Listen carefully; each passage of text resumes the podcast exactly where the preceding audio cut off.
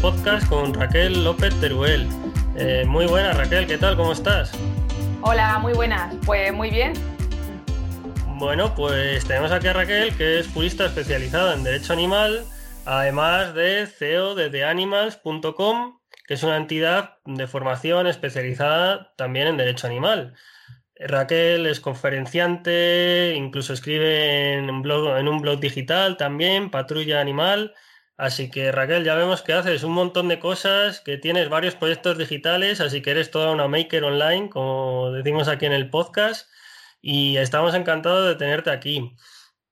Si quieres comentarnos algo más, además de, de, lo que he comentado ya sobre tu background, si quieres que crees que hay que añadir algo más, no me dices.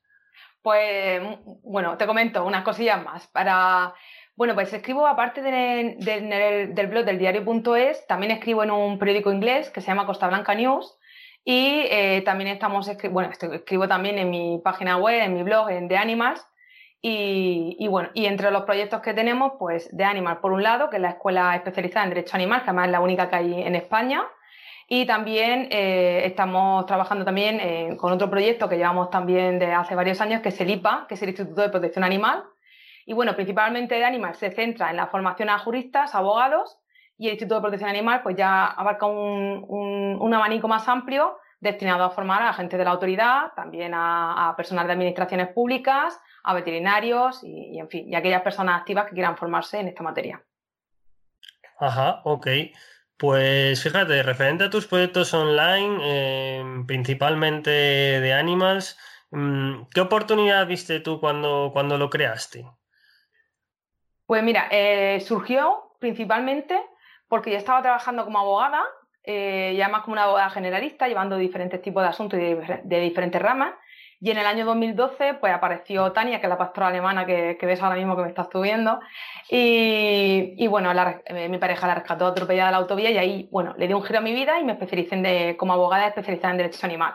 Y ahí me di cuenta que es que no había abogado uh, especializado en esta rama, pero es que más me di cuenta que es que no había formación, al igual que yo no la tuve, que la mía, mi formación fue autodidacta, no había formación para profesionales, ni para personas de administraciones públicas, ni para protectoras y particulares que querían formarse en este ámbito. De ahí que, bueno, pues le di un poco también el giro a Parqué el ejercicio y me focalicé en el tema de la formación especializada en derecho animal porque era una necesidad eh, social que se estaba demandando y a mí aparte el tema de la protección animal es algo que, que lo tengo claro, que, es mi vocación y bueno, pues uní dos, dos pasiones, por un lado los animales y por otro lado el tema de la formación y de ahí que me especializara en este ámbito.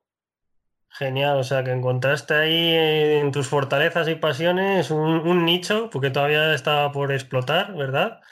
Y, y has sido pionera a nivel nacional. En, este sentido, incluso has llegado a participar en, en el Congreso, ¿verdad? Eh, de los diputados, eh, he leído.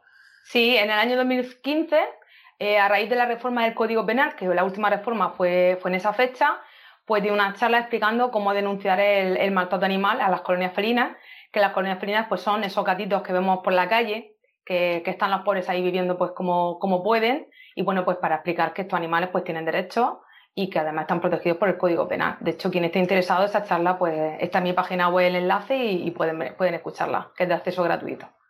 Genial. Vale, eh, para crear de Animals, eh, ¿has contado con, con una serie de socios, porque eres cofundadora, ¿verdad? Sí, sí. Eh, he podido desarrollar este proyecto gracias a mi pareja. Mi pareja es informático y él ha sido, bueno, la, la, la, pieza clave para poder llevar este proyecto hacia adelante, tanto el proyecto de Animal como el del IPA. Él es el que me, se encarga de la gestión, me ayuda con las redes sociales, se encarga del tema de las páginas web y, bueno, pues la formación que estamos dando online, si no fuera por él, por el soporte técnico que da a los alumnos, no me hubiera metido yo sola en, este, en esta aventura. Qué bueno, qué bueno. O sea que además tú veías ahí que a lo mejor tenías esa debilidad, ¿no? Que a lo mejor era el tema pues más técnico a nivel online y, y, has aprovechado una fortaleza, en este caso de tu pareja, pero si no, seguro que lo habías aprovechado a lo mejor de algún conocido o, o, gente interesada también en la misma materia. Y, y, vemos ahí que, que, es muy importante esto, aprovechar las fortalezas, pero también si tienes una debilidad, pues buscar eh, una oportunidad, ¿no? Y en este caso, pues tú la encontraste en tu pareja, así que genial. A nivel de marketing en, en The Animals, ¿qué técnicas os han funcionado mejor? Pues Por ejemplo, te, pongo ejemplos, no sé si, si el posicionamiento natural a nivel de crear contenido, si a lo mejor anuncios, si a lo mejor salir en prensa.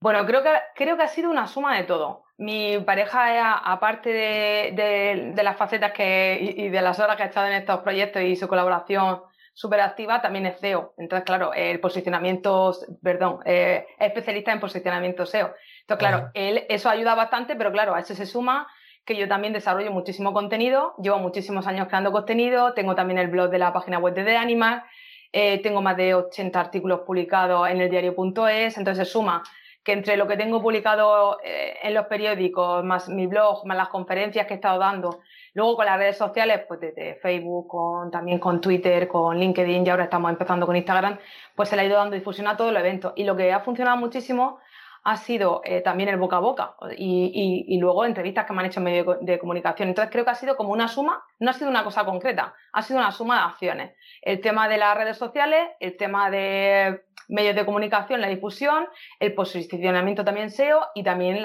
el desarrollo de contenido. Creo que esa mezcla y luego también el boca a boca de la gente que se queda contenta después de recibir la formación, pues ha sido lo que ha dado resultado a la situación actual en la que estamos.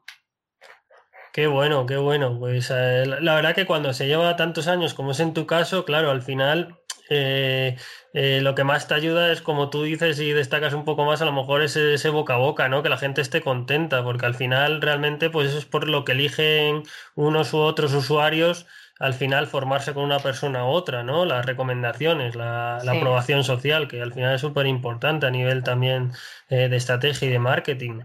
Ok, pues mira, yo he visto que tú has aparecido mucho en los medios de comunicación, entonces nos gustaría saber un poco, a ver, eh, que recomiendes cómo aparecer en medios de comunicación o si realmente lo que ha sucedido es que han ido ellos a ti. Pues he tenido las dos cosas. He tenido que mucha, la mayoría de los casos, sobre todo cuando estaba ejerciendo como abogada, especializada en esta materia, la, prensa eh, está también deseando de recoger noticias y novedades. Entonces, los casos que eran de macrodecomisos como llevados de animales maltratados, pues la prensa cuando sí se la avisaba venían encantadísimos. De hecho, cada vez que a raíz también de haber, haberme acompañado en alguno de esos decomisos para, para pues, poderlo documentar y luego publicar en tanto en medios eh, digitales como también en, televisiones, son ellos mismos que cuando se enteraban de alguna noticia me llamaban en plan, Raquel, ¿sabes algo? Raquel, ¿tú sabes algo de este caso? ¿Nos puedes dar información? Y luego, por ejemplo, con el tema de los, de los medios donde escribo, el Costa Blanca News, por ejemplo, pues yo, yo veía varios periódicos ingleses y veía, también, y sigo viendo que las personas extranjeras que viven aquí, pues están muy desinformadas, porque claro, la mayoría viven en vetos, eh, en sus pequeños guetos, colonias, pero no hablan el español. Entonces, claro, es gente que está con una cultura eh, que va un, poquito más avanzada que nosotros en cuanto a la protección animal, pero luego no saben cómo actuar cuando un animal se pierde o ve un caso de maltrato, etcétera. Entonces me llamaba mucho la atención y ahí fui yo, ahí fui yo la que contactó con periódicos ingleses y les dije, oye, mire, eh, mirar, estoy escribiendo ya en un periódico eh, español, donde ya estoy escribiendo ya bastante tiempo, también tengo mi blog, tengo este currículum, si os interesa, escribía varios. Yo tenía un listado de todos los periódicos ingleses, además que había difusión gratuita y bueno, me contestaron tres, tres de cinco a los que escribí, y dos que estaban interesados, que, estaban eh, que me avisarían cuando ampliaran el, número de páginas que estaban editando, y otro me dijo que automáticamente ya, que quería que empezáramos ya, y empezamos en enero. Entonces, desde enero estoy escribiendo también en el Costa Blanca News, que tengo pendiente de actualizarlo también en, en mi web. Y, y, luego ya también ha habido casos que yo pues, consideraba que eran interesantes y contactaba a esos contactos que ya, porque ya habíamos hecho ahí también una red de colaboración. La prensa necesita noticias y a nosotros también nos viene bien que se dé, eh, que se difusión. Entonces, bueno, pues al final hemos creado ahí una sinergia que inicialmente surgió de forma espontánea en algunos casos y después ya estás viendo que por los propios periodistas que te van diciendo, Raquel, llámanos, llámanos cuando tenga algún aviso y luego pues en el tema de la, del, diario inglés pues fui yo la que fui proactiva, viendo también que ellos lo agradecen, total, no ya lo tenía. Y la verdad que me hace mucha ilusión. Yo llevaba dos años y pico viendo periódicos ingleses, que me encantaba ir a una cafetería a tomar una Coca-Cola en plan de desconexión después de darme un paseo por una zona de costa. Y era como, yo veía el periódico de inglés, mi inglés no es, muy, no es perfecto, pero entre todo pues intuye bastante y me viene bien para reforzarlo. Y me hacía mucha ilusión. A mí me hacía ilusión verme en un periódico de estos. Y gracias a que tomé esa iniciativa, pues estoy ya desde enero escribiendo en uno y posiblemente me de alguno más. Qué bueno, qué bueno. Pues ahí eh, buscando oportunidades y, y, se nota que es muy activa. Eres una persona muy activa, que te mueves. Eh, esto es súper importante, ¿verdad? A, nivel de crear proyectos online, offline, eh, es algo muy importante. Totalmente, totalmente. Y de hecho te digo, no surgió el tema de, todo digital de la noche a la mañana, sino que fue mi pareja informático y claro, estaba ya también, me veía a mí agotada porque yo estaba viajando por toda España, tanto cuando llevaba casos judiciales como dando conferencias y formación presencial. Claro, en el año 2017 me quedé sin voz. Claro, me junté el agotamiento que llevaba, el estrés que llevaba, estar en tres ciudades la misma semana y estar incluso en un mes en seis ciudades diferentes. Pero era una locura, es que era agotador. Entonces, bueno, pues después de estar quemando coche tanto kilómetros, quemando la salud, quemando la economía, porque además la mayoría de estas conferencias y formaciones que eran presenciales eran gratuitas, porque con el movimiento de la protección animal hay mucha gente, hay mucha labor de voluntariado. Yo sigo haciendo muchísimas cosas altruistas y gratuitas, pero no puede ser todo, porque si no, no puedes vivir, no puedes seguir trabajando y no puedes seguir ayudando, que es el objetivo principal. Poder ayudar para transformar la sociedad actual, para que las condiciones de los animales eh, sean mucho mejor y para que las leyes, que realmente existen leyes, se apliquen para proteger los animales. Eh, y bueno, pues gracias a que es informático me decía, esto tiene que cambiar, hay que probar con él online. Claro, a mí me daba mucho miedo. Y de hecho, él, como me lo decía, y yo recuerdo que una de las veces me lancé yo sola y mi primer curso online fue por Skype, además sin contar con él porque le gusta tenerlo todo muy estructurado y todo muy organizado. Y lo anuncié en las redes sociales, en Facebook en ese momento, y se apuntaron dos abogados, Lorena Lozano, que es espectacular, una abogada de Sevilla, y otro compañero, Emilio Soler, de Tenerife. Y yo ahí expliqué mi reforma del Código Penal en el año 2015 a dos compañeros y a raíz dije yo, ¡ostra, qué chulo! Y a raíz ya, ya después las siguientes fueron más organizadas, con el apoyo de mi pareja, y empezamos así a hacer eh, webinar en directo, videoconferencia, y claro, luego vi también pues, el problema de la voz que yo tenía, que es mi punto débil, que el estrés me, me, pega ahí y claro, eh, pues ya fui también, digo, bueno, hay que ir diseñando otro tipo de formación que no requiera que sea constantemente que esté yo hablando. Y bueno, me tiré casi dos años desarrollando contenido. Tengo unos temarios de unos cursos larguísimos enfocados principalmente a juristas y abogados. Y esos cursos pues son principalmente los alumnos entran en un aula, se van autoformando en esa formación a su ritmo, pero cuentan con mi apoyo para las tutorías y aparte vamos haciendo de forma periódica, ahora por ejemplo durante el confinamiento todos los viernes teníamos sesiones, webinars, donde íbamos resolviendo dudas, apoyando a los compañeros, los casos que están llevando, eh, algún caso que están llevando, eh, haciendo pues ese brainstorming y apoyo además. Y sin quererlo, o sea, sin quererlo he generado ahí también, pues claro, eh, al hacer esa, esa, labor de estar toda la semana, pues alumnos que a lo mejor habían hecho un curso más sencillito, pues al estar ahí también con el confinamiento, que hemos vivido esta situación también tan delicada, pues se han animado a hacer otro de los cursos más, más amplios. Y bueno, pues si hubiera hecho una estrategia de marketing no me hubiera salido tan bien, también te lo digo. O sea, ha sido una cosa que trabajar, trabajar, trabajar, como eso que dicen, que hay que sembrar para luego recoger, pues básicamente esa ha sido, esa ha sido mi estrategia, trabajar, trabajar, trabajar. Bueno, es que en el fondo es una estrategia de marketing, que lo que tú has hecho ha sido mucho lo que se conoce como inbound marketing, ¿vale? Que al final es crear contenido de valor, crear comunidad y evidentemente cuando llevas ya mucho tiempo haciendo eso, pues la, gente te devuelve e, e, ese valor que han recibido en forma pues de apuntarse a tus cursos, etcétera, ¿no? O sea que al final también eh, ha sido una estrategia de marketing, aunque a lo mejor ni haya sido consciente al principio de Nada, ninguna, ninguna. Y de hecho, ahora con el confinamiento también, este sábado he tenido el primer curso que se ha hecho en España y posiblemente en Europa, organizado por un ayuntamiento que si no hubiera sido por el confinamiento lo hubiera dado presencial, porque sigo haciendo alguna cosa presencial, por lo menos hasta que pasó el confinamiento, que hay ayuntamientos que me contratan para dar formación a sus agentes de la autoridad y personal. Eh, algunos me contratan para dar un curso o dos, depende, y uno de ellos es sobre maltrato animal, explicar la legislación y cómo tienen que actuar cuando ven los agentes de la autoridad un, animal maltratado. Y otro es sobre legislación aplicable a las colonias felinas, los gatos que viven en la calle, que tienen una serie de derechos y una serie de normativas. Bueno, pues resulta que esta formación me la estaban contratando de forma presencial, de hecho tenía una para hacerla el 14 de marzo, y ahí fue cuando vi a los compañeros de su oficina que estamos todos en esta comunidad, a todo el mundo se le cancelaban los eventos, estábamos vísperas del confinamiento y fue cuando diciendo, bueno, no he sido yo nada más, está pasando a más, a más compañeros y a más gente, eso te da como un voto de ahí de refuerzo y de tranquilidad, pero a la misma vez estamos todos con esa situación un poco extraña y nueva que ha sido para nosotros y bueno, pues recientemente me contactó la, concejal de protección animal de San Miguel de Salinas para decirme, Raquel, vamos a retomar el curso, pero si lo hacemos presencial, claro, eh, solamente puede venir un tercio al aforo, todos con mascarilla, y ahí inmediatamente nosotros, no, no, que tenemos la opción maravillosa, además la tenemos testada durante el confinamiento, hemos estado con nuestros alumnos, con 40 personas, 30 y pico, podemos hacerlo perfectamente. Se lo sugerimos, además, claro, iba a ser el primer ayuntamiento en España en hacerlo, porque online no lo ha hecho ninguno. Y este sábado pasado, pues hicimos el curso de, de 4 horas, de 10 a 2. Las plazas además se, se anunciaron porque la concejala ha sido muy generosa, aparte de formar a su agente de la autoridad y, gestores de alimentadores de colonias felinas, que de allí de su municipio, nos permitió que abriéramos las plazas eh, sobrantes. O sea, dejamos un total de 50 plazas. Primero, eh, las primeras plazas eran para el personal de su ayuntamiento y las personas de su municipio y el resto las abrimos. Bueno, pues las plazas se cubrieron todas en 24 horas. O sea, fue una cosa increíble. 50 plazas en 24 horas y con una lista de espera de, más de 60 personas. Y bueno, nada más nos contrató para dar ese curso y otro que tenemos el 27 de junio. Este ha sido sobre legislación aplicable a colonias felinas y el 27 de junio tenemos el siguiente sobre el maltrato animal. Las plazas están también llenas para el siguiente curso porque se agotaron todas eh, súper rápido, pero sí que hemos abierto una lista de espera porque tenemos mucha gente que nos está pidiendo este tipo de formación y nos estamos planteando hacer otra, otra sesión de este tipo. Sí, para la, gente que sale afuera.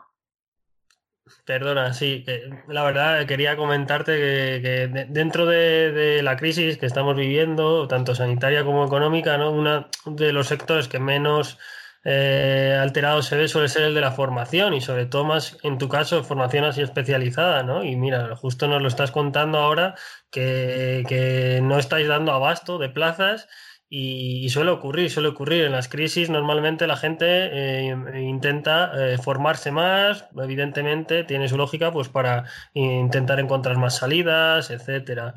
Vale, pues fíjate de todas las cosas que nos has comentado, vamos a entrar ya en este apartado que tocamos aquí también en el podcast de mentalidad, motivación, métodos, que de hecho ya nos has ido comentando y dejando ahí alguna perla muy interesante, ¿vale? Y, por ejemplo, mm, creo que en ti va a ser difícil, pero ¿tienes algún pensamiento negativo o limitante?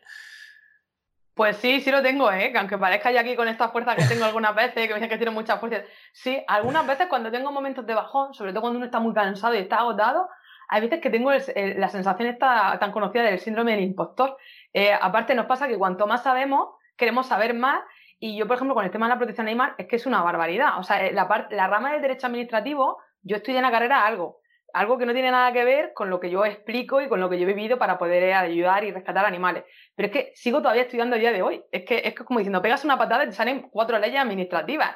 Las básicas están claras, pero es como, y, es como diciendo, ostras, ostras, es que necesito seguir estudiando, necesito seguir formándome, aparte que, por un lado porque me gusta y por otro lado, pues para cuando te preguntan y cuando le explicas a tu alumno. Y es como alguna vez digo, ¿quién soy yo para hacer todo esto? La sensación esa de, eh, recuerdo que además Laura Rivas es una persona también bastante activa y tiene un libro que se llama eh, ¿Quién soy yo para hacer esto? Pues alguna vez me viene como así, como y lo que hablamos del síndrome del impostor es como diciendo, ostras, es que como no sé todo, todo, todo hasta el infinito, es como parece que te viene allá como si tuvieras alguna carencia. Pero vamos, ya hubiera querido yo, cuando yo empecé, que me hubieran explicado la mitad de la mitad de lo que yo explico en la formación que doy, porque te puedes tirar muchísimos años, como yo me he tirado, que llevo ocho años, que se dice pronto, que se dice pronto ocho años, con dedicación exclusiva en esta materia y compartiendo conocimientos pues desde activamente online desde el año 2015, pero con anterioridad del año 2013. Y, y, esto es una carrera de fondo y no he terminado. Esto no paras de estudiar, no paras de trabajar.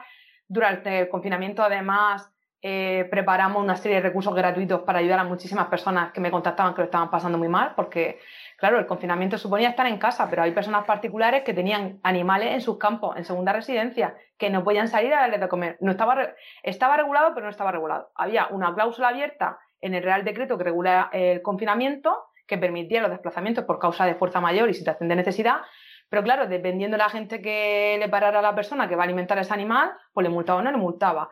Y luego, aparte, pues eh, voluntarios de protectoras de animales que rescatan animales día a día, esa labor que normalmente no se ve, pero que la siguen haciendo, eh, o llevar animales al veterinario, incluso una persona que me contactó que tenía solo su perrito malo con problemas digestivos y le daba miedo ir a 30 kilómetros donde tenía que coger un pienso especial. Entonces, bueno, pues preparamos también una landing que todavía está, todavía está abierta hasta que, hasta que acabe ahora lo poquito que nos queda de confinamiento, donde desarrollamos una serie de recursos gratuitos de declaraciones responsables, con una hoja de fundamento jurídico, para diferentes supuestos y además todo de forma gratuita. Eso pues nos ha también ahí pues, muchísima visibilidad cuando surgió para ayudar totalmente, porque es que a mí me entraban una media de unos 30, 40 correos diarios durante el confinamiento.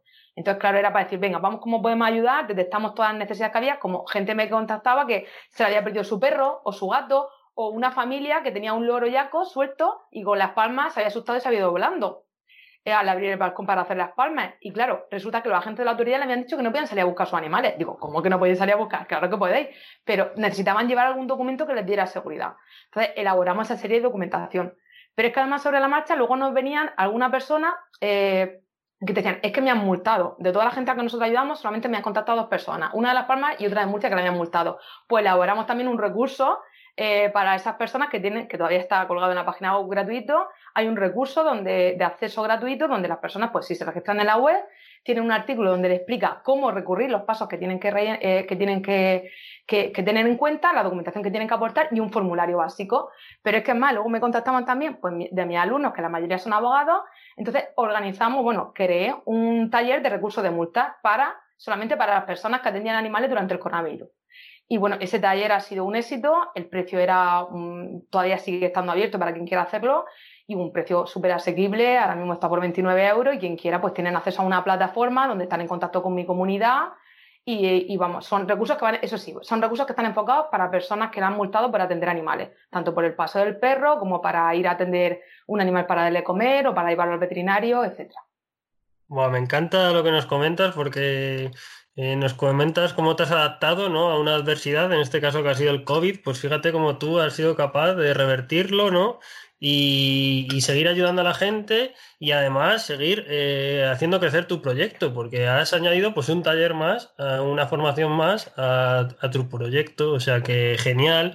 Y bueno, para los oyentes, que mucha gente muchas veces nos anima a emprender, eh, tiene ese síndrome de impostor, pues como una especialista como Raquel tenga el síndrome de impostor, fijaros los demás eh, si no lo podemos tener o eh, en algún momento. O sea, que es que al final eso es algo que nos sucede a todos y, y lo que hay que hacer es superarlo y yo no sé si tú tienes alguna forma de combatirlo o simplemente viendo cómo eres, yo creo que será que al día siguiente te levantas con el chip cambiado y, y, para adelante. Pues a ver, a mí lo que me ayuda muchísimo son todos los libros de motivacionales, de autoayuda, de hecho, de derecho. Leo lo que es, pues, artículos, leyes, pero lo que es los libros, en vez de estar con el típico manual de derecho, no. A mí me encantan los libros. Yo mismo tengo ahora mismo aquí, que ya lo leí en su momento, el libro de Robin Salma, del monje que vendió su Ferrari. Y además, escuchando hoy también un, podcast de otra persona, era que también los libros, también depende del momento en el que los leas, lo, lo, te nutre de otra forma, ¿no? En el segundo momento. De hecho, yo este, este libro lo leí pues, hace veintipico años y ahora lo estoy leyendo de nuevo y es como, aparte a mí me encanta pues ponerle post y subrayar, memorizar y, y aparte enfocar esto para mis alumnos, porque yo lo descubrí, no lo había descubierto antes, pero lo descubrí cuando estaba ejerciendo como abogada especializada en derecho animal, porque antes llevaba otros temas, que muchos de los éxitos que yo conseguía para rescatar animales había un componente emocional grandísimo.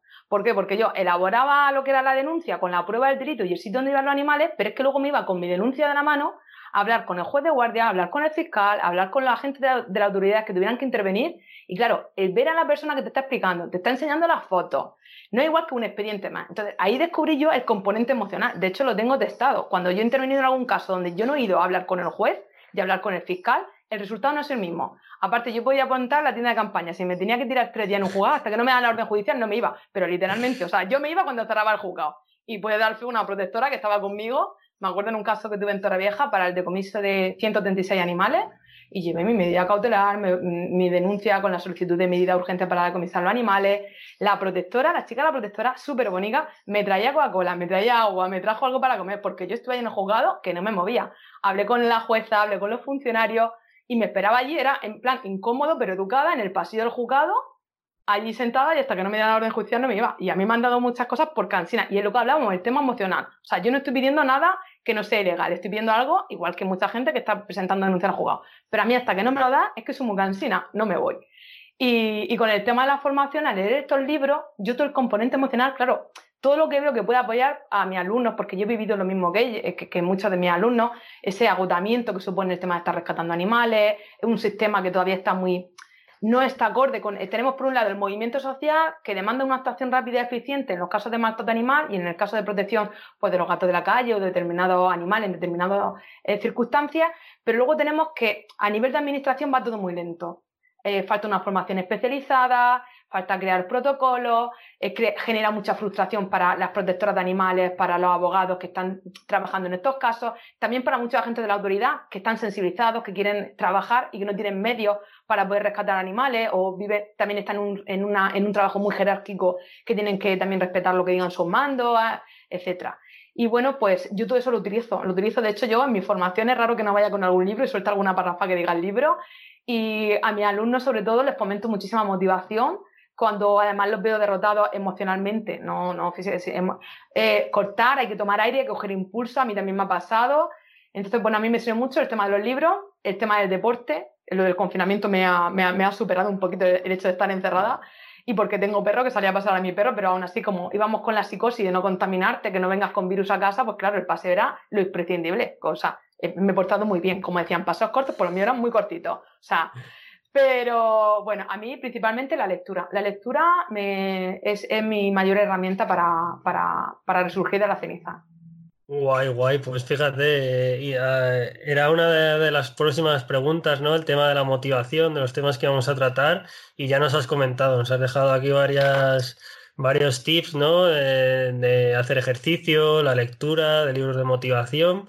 Así que ya sabéis, si, queréis motivaros y a lo mejor os encontráis faltos de energía, pues estos son algunos de los consejos que nos deja Raquel. Genial. Y fíjate, en cuanto a métodos que aplicas en tu vida, ¿hay algún hábito o rutina que te ayude a conseguir tus propósitos? Sí, sí, mi rutina es, eh, mi rutina es, que te lo voy a enseñar, aunque sé que, no se sale imagen, pero bueno, te lo enseño a ti y se lo transmitimos a los que le estén escuchando este podcast. Yo tengo mi libretita de sueños, donde anoto mis sueños, mis objetivos, mis propósitos, donde planifico mi agenda, y además con post que esto me lo enseñó una, una coach también, que es Inma de Vida en Positivo de Granada, en una, a un taller que fui, donde era en plan, cógete una libreta, cógete un montón de post que al principio era, es como, uy, esto está gastando los post como que te da lástima. No, no, yo ahora compro los post a granel. Y libretas para tener repuesto también. Porque yo tengo, por un lado, esa libreta de sueño y luego tengo mi libreta esta con mis notas de día a día, con todas mis cosas. Y, y yo tengo mi apartado de sueños, de objetivos, eh, la agenda, todo con post. Entonces es la sensación de cuando te pones a mirar, ay, esto de objetivo que me planifica en mi vida, ya lo, ay, quito un montón de post Me pongo a organizar y es como liberas tu mente, vacías tu mente de todo lo que tienes que hacer, lo pones en post y luego lo ordenas por prioridades, por eh, tus metas. Y tengo también que esto, de, los libros, de las cosas que di de, en plan de, de motivación y de autoayuda, pues un apartado de éxito, porque somos muy exigentes con nosotros mismos y no reconocemos nuestros éxitos yo pues tengo mi éxito del año 2016, el año 2017, 2018, donde yo, eso sí que, esos poses sí que no lo arranco, esos están ahí, que los de cada año hay para de vez en cuando refrescar, porque igual que te decía, si no me importa, hay veces que pensamos, que no, somos muy autoexigentes, sobre todo los que somos también autónomos, queremos hacer muchas cosas, el día tiene las horas que tiene, y es como, Mm, no valoramos, no nos valoramos nosotros lo que hacemos. Y te viene muy bien decir, venga, voy a parar, voy a tomarme una infusión, voy a tomarme algo tranquilo, voy a coger mi libreta, vamos a ver, a recordar eso, hacia dónde vas, de poner el foco en tu objetivo y de dónde vengo, qué he conseguido, qué... Y la verdad que cuando miras ahí dices, ostras, ostras, que hay cosas que a lo mejor, pues yo que sé, que me haya hecho un reconocimiento, como la policía de Callosa de Segura me hizo un reconocimiento, o que hace en el 2018 me hicieron una fiesta sorpresa, un homenaje y vinieron protectores de diferentes ciudades también a gente de la autoridad, compañero abogado, y son cosas que es como diciendo, ostras, que se, que se olvida lo bueno muy, muy rápido muchas veces, ¿no? Y está muy bien, está muy bien. Sí, sí, es súper importante eso de lo que tú dices, pararte un momento y decir, a ver, a ver, espérate, a ver qué he ido haciendo y muchas veces te, te das cuenta de que es que han ido saliendo bien muchas cosas. Lo que pasa es que te tienes que parar y, sentarte y decirte, voy a reflexionar un poco, ¿no? Porque nos damos tanta caña muchas veces estamos ahí en el día a día que no somos capaces de darnos cuenta y eso ayuda un montón a, seguir adelante. Somos muy, muy malos amigos de nosotros mismos. Si tuviéramos a nuestros amigos los tratáramos como a nosotros mismos, no tendríamos amigos. Y yo, yo estoy aprendiendo a decir, venga, este momento es para mí, incluso a buscar mis momentos de irme sola. Y yo a veces que cojo el coche, me voy a la playa, en plan, a mi pareja, bueno, me voy, que ya sabes que necesito estar sola. Algunas veces nos vamos juntos, pero muchas veces me voy sola. Y es como mi momento de estar conmigo misma, estar tranquila, darme un paseo por la playa, respirar. Y, que, y la parte creativa también, por un lado, que el cuerpo se relaje y por otro lado, que la parte creativa surja. Y a mí eso me ayuda mucho con el tema del deporte, la lectura y también mi sitio de, de nutricional de energía es la playa. Yo me voy a la playa andar por zona de costa, que a lo mejor no voy pisando arena, pero voy por, por zonas que están asfaltadas y va respirando el mar. Y a mí eso, bueno, es, un, chute de energía brutal. Sí, yo de, hecho yo lo que suelo hacer es, eh, yo me divido el día en bloques, ¿vale? Y entonces lo divido pues en tareas a lo mejor que me van a ir bien pues como formación, eh, creación de contenido, ¿no? Que son tareas importantes a medio largo plazo. Luego la rutina urgente del día a día, clientes, cosas que vayan surgiendo. Pero luego también suelo tener un bloque por la mañana y otro por la tarde de, de libre que yo marco, ¿no? Y entonces, pues ahí lo que procuro es eso, eh, desconectar, porque es que viene genial. O sea, al final muchas veces te crees que tienes que estar, tienes que estar haciendo cosas, cosas, cosas, y no, es al contrario, haz cosas descansa un poco y sigue haciendo cosas. Y, te ayuda a progresar más que estar ahí todo el día machacándote. Totalmente. Yo, por ejemplo, soy una privilegiada porque me dedico a lo que realmente me gusta. Yo es que me pongo a preparar una programación, me pongo a preparar las diapositivas y es que me lo paso viva. Pero es que cuando estoy dando formación, como digo yo, es como si estuviera de concierto. Es que me da un chute de energía, aunque sea online. Yo, eh, online. Es que aprendo de los alumnos que tengo, hay un feedback. Es como decir, jo, es una pasada. Pero claro, tampoco podemos está sin parar, como me ha pasado algunas veces, que hay veces que nos marcamos o te vienen cosas y vas sobrepasado y digo, ¿de qué sirve dedicarte a lo que te gusta, a lo que te hace feliz? Si llega un momento que estás triste, estás superado y claro, te da esa tristeza de agotamiento y no puedes con tu alma y como que te dan ganas de, tirar la toalla o no sabes qué hacer con tu vida, que momentos de esos tenemos todos. Entonces, por eso es aprender mucho a decir, venga, voy a respetar mi espacio, como tú bien decías, y a mí por la mañana suelo hacer eso también. En mi momento de me paso con mi perro, hago algo de deporte, me planifico, reviso y, por la, y cortar también a una hora decente por la tarde para decir, venga, porque la mente necesita también crear, relajarse, porque ya he tenido también muchos momentos y, sigo cayendo algunas veces. Eso, es lo, que intento hacer siempre, pero algunas veces pues eh, son horas de más y luego no son igual de productivas. E, esas horas que parece que estás descansando, pensando, pues te vienen flashes, se te ocurren ideas y es como te viene mejor y luego cuando te pones a trabajar rinde muchísimo más. Y, bueno, pues en esa línea estamos, estamos por lo menos intentándolo, intentándolo que sea continua. Qué bueno. Pues fíjate, ya has comentado algo sobre esto, pero ¿cuál de estos enemigos que te voy a comentar a continuación de la productividad, ¿vale? Eh, ¿Son los que más te afectan o el que más te afecta? ¿La multitarea, el estrés o el miedo al fracaso? Pues la multitarea no, porque gracias a todos estos libros he aprendido a focalizar. Es algo que cuesta mucho trabajo, pero he aprendido. El miedo al fracaso no, porque llevo muchos años buscándome la vida y, siempre he tenido claro que que aunque este proyecto no funcionara, me dedicaría sino a otra cosa. Y ya está, llevo trabajando, empecé a trabajar con 14 años, o sea que no tengo miedo a trabajar y a, reinventarme.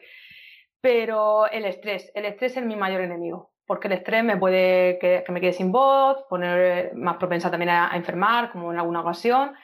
Y, que, claro, si estás estresado, mm, llega un momento que estás, también el humor te afecta, el ánimo te afecta, las relaciones con la pareja, la familia, contigo mismo sobre todo, contigo mismo, o sea, en plan autosabetaje a uno, a uno mismo por el estrés. Entonces, mi mayor enemigo es el estrés. Y eso es lo que estoy intentando poner límites, que es complicado, y por eso pues, estos, libros también me ayudan mucho. Claro, y de ahí, pues eso, que intentes desconectarnos, salir a pasear con mm. tu con tu mascota, todo esto, pues evidentemente al final para el estrés todo eso es muy bueno. No sé si tú haces, yo también procuro hacer a veces ejercicios de, respiración, sobre todo a primera hora de la mañana y, y, luego por la noche.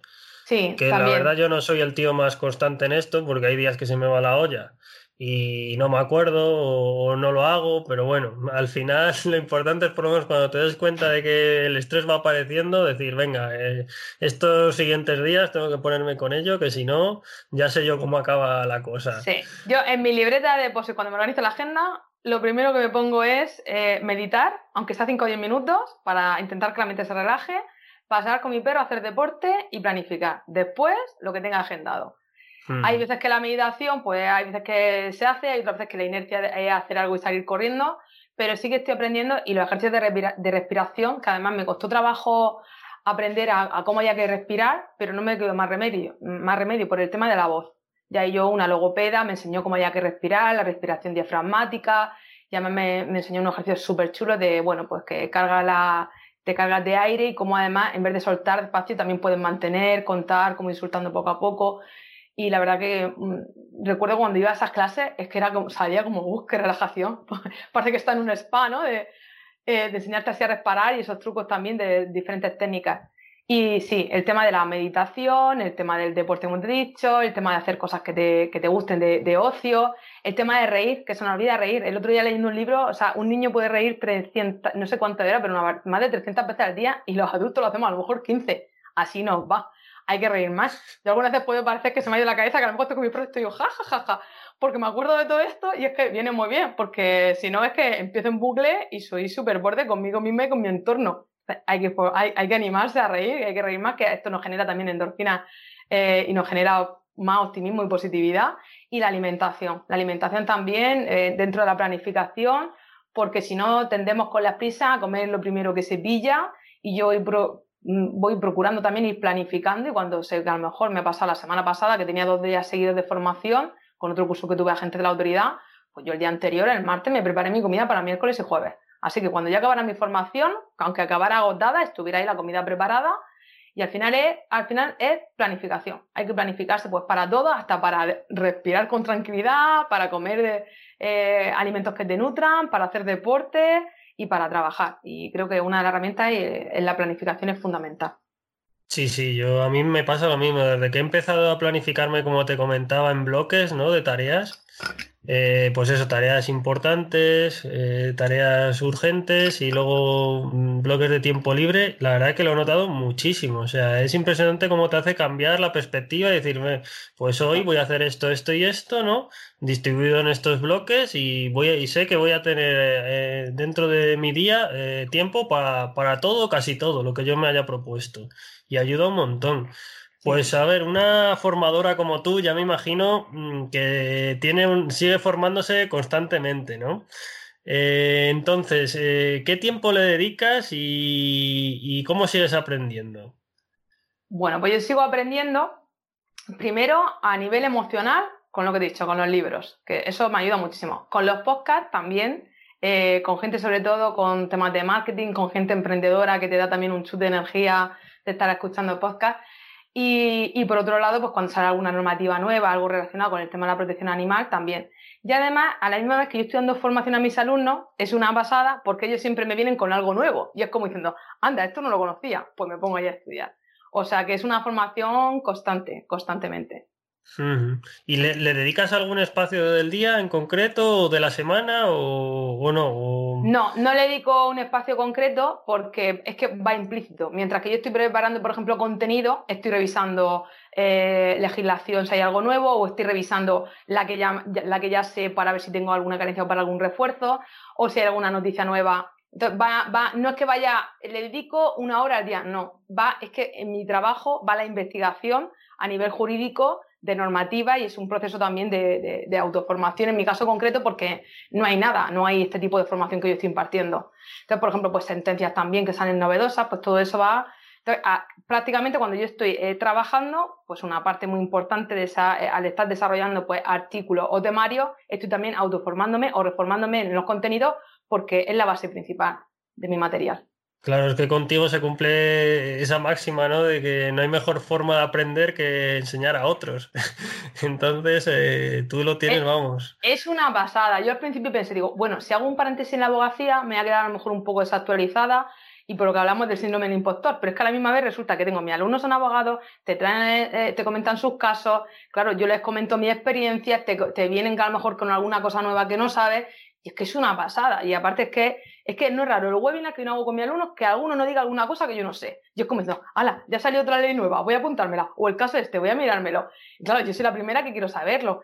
Y es una pasada. O sea, es que mm, yo de verdad, es que es una formación que yo imparto, pero es que a la misma vez a mí me está aportando tantísimo y aparte mis alumnos es que son compañeros, es que yo ya tengo, no son el típico caso de ala, un alumno o te dejo ahí con un material en un Moodle y ala, ahí, no, es que yo estoy en contacto con ellos, luego viene a dar mucho feedback porque nos vemos las caras, eh, estamos interactuando, se ha creado una comunidad de apoyo, se ayudan entre ellos, los tengo ahora mismo en una comunidad eh, privada de Facebook donde voy a ver después si me la llevo otra herramienta, ¿no? Como estamos nosotros, a ver si como estamos nosotros en otra comunidad pero es que es una pasada, porque si a lo mejor yo un día o dos no puedo entrar a Facebook, están entre ellos ayudándose, pasándose material, comentándose cosas, y, yo decía, ¡jo, qué bonito! Pues yo luego me digo, darle las gracias a cada uno, muchas gracias por ayudar al compañero, muchas gracias, y es una pasada, es una pasada, la verdad. Qué bueno, pues me, ha encantado la entrevista que ya vamos acabando, ¿no? Pero fíjate cómo a lo mejor eh, un nicho, mm, nunca mejor dicho, ¿no? Tan nicho como el tuyo, que mucha gente, mucha gente dice, bueno, si es que yo, ¿cómo voy a crear algo de, algo tan pequeño especializado, ¿no? Muy concreto, ¿no? La defensa de los animales mucha gente, muchas veces la gente se bloquea por esto, ¿no? De, que dices, es que yo mm, con esto a dónde voy a tirar, ¿no? Y justamente es lo contrario, tú nos estás demostrando que es lo contrario, ¿no? Que a partir de un nicho como el que tú encontraste en su día, todo lo que has ido creando, todo lo que has ido creciendo, cómo has ido ayudando a la gente de unas maneras, de otras, mm, ya puede venir el COVID o quien sea, que no te para nadie, vamos. Pero viste, que es más, es que esto que parece que es un área concreta dentro del derecho, es que además yo di una, una, una conferencia a mis alumnos, eh, una de las sesiones que durante el confinamiento, sobre las 20 áreas del derecho animal. Es decir, que dentro de esta, de esta posibilidad o de este nicho tiene sus subnichos. Pues, o sea, es que puedes no dedicarte a ejercer y puedes dedicarte a formar, puedes estar asesorando a administraciones públicas, puedes estar asesorando a empresas, a asesoría. Bueno, es, es una pasada más. Estoy preparando ahí un artículo con todo para que esté todo detallado y recogido, para quien tenga, tenga sus dudas sobre si esto tiene salidas profesionales o no, que puedan ver que sí. Mis alumnos están como diciendo, ostras, gracias Raquel por decirme esto, porque yo a lo mejor la abogacía estoy, que quiero hacer también un paréntesis o no, o no, o me da miedo por el tema de los juzgados, no me siento segura, pero que tú me digas que yo puedo ayudar a los animales con otras, eh, con otras vías que tiene esta misma materia, es como, de hecho, me lo decía una, una alumna de Málaga, dice, Raquel, es que me ha dado un chute de energía, que estoy haciendo el curso de experto en legislación de protección animal, lo tenía ahí paralizado y estoy ahora que es que me lo como. O sea, estoy con el temario que con una motivación que para qué.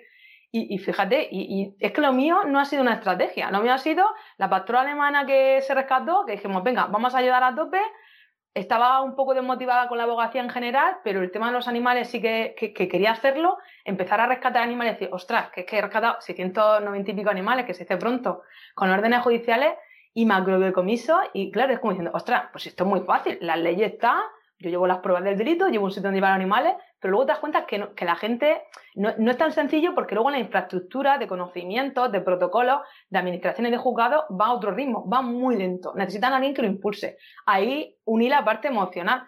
Y ya después de eso, como diciendo, ostras, hay que dar un paso más. Es que si esta gente no está formada y esto va a ir tan lento y hay que transformar nuestra sociedad para ayudar a los animales, habrá que formar a, a, todo este sistema en diferentes áreas. Y de ahí, pues, la formación a particulares proactivos, a protectoras, agentes de la autoridad, personas de administraciones públicas, abogados. Y ha sido como diciendo, y sobre la marcha no ha sido decir, venga, me dedico a esto con una estrategia. No, también te digo, yo me he tirado cinco años, que no se los desea a nadie, arruinada, tirando de ahorros. Y yo me he estado dando conferencias por toda España, gratuitas, la mayoría pagando millas hasta el hotel, el desplazamiento, hasta, hasta quedarme enferma y sin voz, que era mi herramienta. Y poco a poco ha sido como, eh, yo tenía claro, mi corazón me decía que yo no podía dejarme esto. Es que lo tenía clarísimo, que no voy a dejármelo, porque si me lo dejo yo siento que me muero por dentro.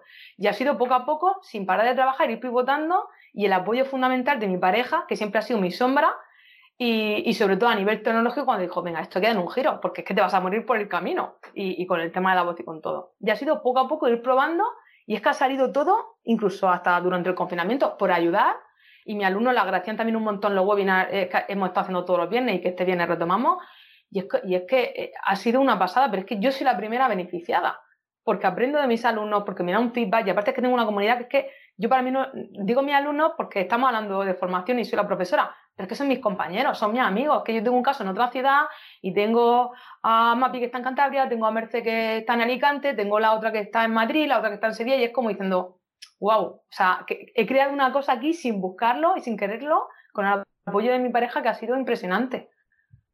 Qué guay, qué guay ahí. Pues mm, te aseguro que la energía nos la has traído también aquí al podcast y estoy seguro que los oyentes y yo también nos hemos, nos hemos cargado ahí las pilas contigo, con tu historia, cómo empezaste, pues eso, con tus pasiones, fortalezas y las has ido aplicando, creciendo y mm, pues luego te diste cuenta que también se podían monetizar. ¿Por qué no? Es que lo que tú comentabas, que también era algo que dijiste antes, el tema, no se, no se vive del altruismo. O sea, al final está muy bien ayudar, pero hay que ser consciente de que tú estás ayudando, pero que tienes que vivir de ello, ¿no?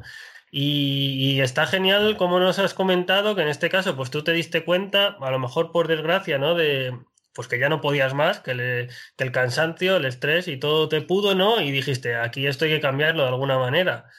Y, nos has hecho ver pues que, se puede, que, tú puedes ir poco a poco creando, pero en algún momento tienes que dar el paso, el paso a monetizar. Y mucha gente le pasa esto, ¿eh? que, tiene incluso comunidades detrás, pero no se atreven o, les da cosa monetizarlas, cuando al final es que estás aportando muchísimo, la gente te lo va a devolver, no le va a importar a la gente, la gente no te va a ver como si fueras un pesetero o algo así. Y el que lo vea, pues mala suerte, porque yo sé las horas que he hecho solidaria, lo que ayudo, eso lo sé yo. Y sabiéndolo yo, para estar bien conmigo misma, es lo principal. Eh, entonces, bueno, yo animar a quien no esté escuchando que siga su corazón, que si de algo de verdad le gusta, que, que tire adelante y que si de momento económicamente no puede estar eh, de forma exclusiva, que lo compagine con otra cosa, como yo le digo a mis alumnos, empezar y, y, si tenéis que ganaros la vida, pues llevando otros temas los que son abogados o con otros trabajos los que no ejercen, y empezar y poco a poco, poco a poco. Y el camino se va abriendo solo sin darte cuenta. O sea, es que yo si hubiera diseñado una estrategia, creo que no hubiera salido tan bien. También lo pasa muy mal, no ha sido un camino de rosas, pero yo, eh, quien de verdad tenga algo que le guste, que lo intente. Y que además, si no le sale bien, no es un fracaso, es un aprendizaje, que es lo que es la cultura que, que no estamos todavía acostumbrados aquí en España. No son fracasos, si tú tienes que cerrar un local, has llevado antes un local o un negocio, una actividad, un aprendizaje por el camino, que son unos conocimientos y una experiencia que a lo mejor luego tú puedes dar charlas y compartirlas con otras personas o te sirve para, si, si pivotas y te vas a otra rama o, a otro nicho, es un aprendizaje que llevas contigo. hay que, eh, ser valientes, aunque a todos nos da mucho miedo pegar el salto, pero si nos quedamos donde está, donde estamos, vamos a estar siempre igual. Yo, lo, yo mis compañeros al principio sería toda la gente de mí, ¿qué? ¿Cómo te va con los perritos? ¿Qué tal? Y ahora, sin embargo, pues compañeros abogados lo están pasando muy mal con el tema del confinamiento y ahora me ven como diciendo, ostras, Raquel, que parece que se había la, la cabeza con el tema de animales, como ahora que envidia. Y como le digo, escúchame, que llevo muchas horas, ¿eh? Muchas horas de trabajo. Y yo no tengo niños, pero mi pareja y yo, de luna a domingo, y echamos muchísimas horas de trabajo. Esto no viene solo, y muchos años. Pero si lo tienes claro, seguir a tu corazón. Seguir a tu corazón y ser proactivo. Qué importante, qué importante la mentalidad esta que comentas y además el eso, el que lo que opinen los demás, bueno, pues mm, que opinen lo que quieran, pero yo tengo mis objetivos claros, lo que me gusta, lo que me apasiona y lo que quiero hacer. Porque aquí, desgraciadamente, tenemos esa mentalidad de ir más a. Ay, eres autónomo, eres empresario. Pues nada, eh, ya, caerás, ¿no? Cuando en otros países, a lo mejor, pues la mentalidad es completamente contraria. Son prácticamente héroes, ¿no? Los que consiguen tener empresas, dar trabajo a los demás, les tiene, vamos, en un pedestal. Pero bueno, eh, yo creo que eso poco a poco lo iremos cambiando. Y para acabar, eh, Raquel, pues venga, ¿dónde te puede encontrar la gente? Eh, ya nos has comentado un poco, pero a lo mejor si quieres comentar algún perfil o decirnos el perfil en concreto en redes o, la forma en la que pueda contactar contigo la gente. Vale, pues a mí me pueden contactar a través de las redes sociales, tanto en LinkedIn con mi nombre, con Raquel López en Facebook con Raquel López Teruel y también con The Animals en Instagram también, en Twitter y bueno, sobre todo en mi página web, que sí que le aconsejo que le echen un vistazo, sobre todo quien esté eh, sensibilizado en estos temas o en temas de protección animal o quiera formarse en esta materia, que entre a mi página, que mire mi blog, que hay muchísimo contenido de valor y totalmente gratuito. Y bueno, si entran a través de la sección de contacto, por si me tienen que comentar algo, me pueden localizar también. Genial. Y en el podcast solemos retar a, otras personas, ¿vale? Pedimos a los invitados que reten a otras personas, en este caso, pues makers online también. ¿Y a quién te gustaría retar a ti? Pues a mí me gustaría retar a Diego Pascucci, es coach, y bueno, es una persona que, que, aporta pues muchísimo valor también y muchísima paz emocional, como digo yo. Es una persona que, que bueno, creo que puede ser muy interesante su entrevista. Genial, pues nada, retaremos a Diego para que venga al podcast y, y, nada, deciros que muchas gracias por escucharnos, por, por estar ahí programa tras programa. Esperamos que, os gusten los invitados que estamos trayendo. Si queréis proponer alguno, pues podéis proponerlo. Eh, contactar en victorariolo.com barra contactar podéis proponer a, más invitados o eh, comentarme el tema que creáis conveniente, ¿de acuerdo? Y lo dicho, nos vemos en un próximo episodio. Un saludo. Hasta luego.